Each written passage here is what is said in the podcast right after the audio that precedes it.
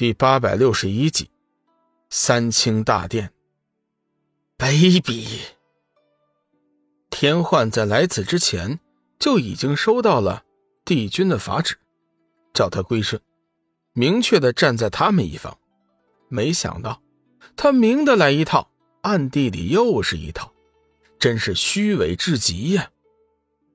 白羽冷笑道：“那三个老东西的嘴脸。”你我又不是第一天认识，看来这次他们是想动真格的了。好在公子慧眼识破了他们的阴谋，避免了你西方仙域的毁灭。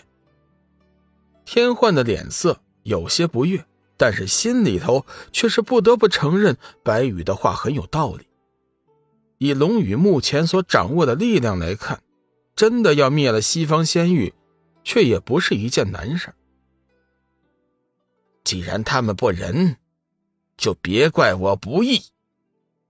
天幻肃然正色道：“白兄，既然事已至此，我也就顾不了那么多了。管他帝君也好，三清尊神也好，反就反了。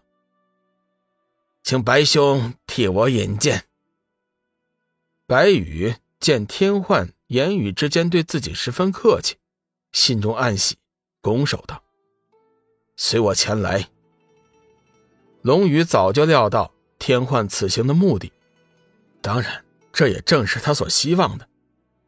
就在天幻和龙宇见面的同时，年老仙人也穿越了仙界三十三天，返回了三清天复命。年老仙人正要开口说话。却感觉体内窜起了一股不明的气流，自行带动了他体内的仙灵之力疯狂的运动。端坐于云台虚无之中的三清尊神，第一时间发现了年老仙人的异常。就在他们正准备出手相助的时候，年老仙人的身体就爆炸了。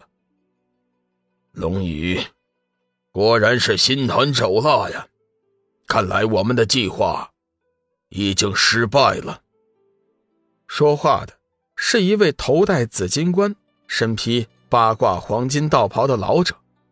我操，冷雨比我们想象中的还要厉害，还要狡猾。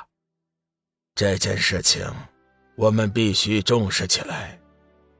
说话的是另外一名老者，只见他身穿一件。暗金战甲，面色如玉，身材修长，脸若刀削，煞是漂亮，简直就是天下少见的美男子。那依你们的意思，我们该怎么办呢？最后说话的是一名如衣打扮的老者，他手中拿着一把羽扇，言语之间对龙宇似乎并不在乎。大哥，依我看。这件事情，我们必须亲自出手。龙宇的修为，怕是已经达到了界主的境界。眼下我们手中除了帝君之外，似乎并无他人能敌过龙宇。紫金道袍老者说道：“老三，那你的意思呢？”那羽扇的如衣老者转过头去问道。身穿暗金战甲的老者想了一下，道：“洪荒四魔既然找了龙宇前来寻仇，必定信心十足。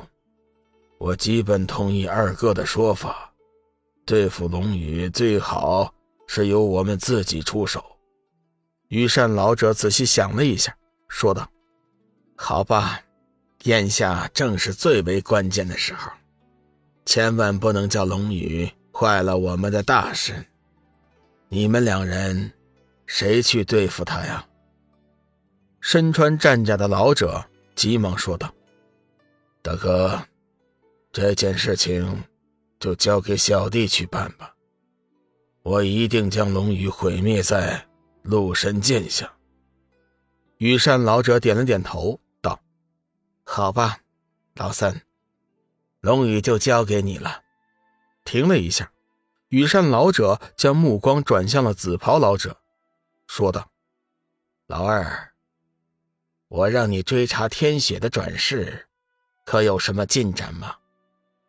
紫袍老者眉头微皱，说道：“大哥，我已经查遍了七界，根本就没有天雪的气息。没有天雪的气息，这怎么可能呢？”羽扇老者有些吃惊，自家老二的本领他是清楚的，只要天雪转世在七界，不论他身在何处，都无法逃避他的追踪。紫袍老者点了点头，说道：“不错，这件事情确实是有些奇怪。现在我无法感应到天雪的气息，唯一的解释，就是他转世后不在七界之内。”战甲老者惊讶道：“二哥，你的意思是，天雪转世到了别的空间？这怎么可能？”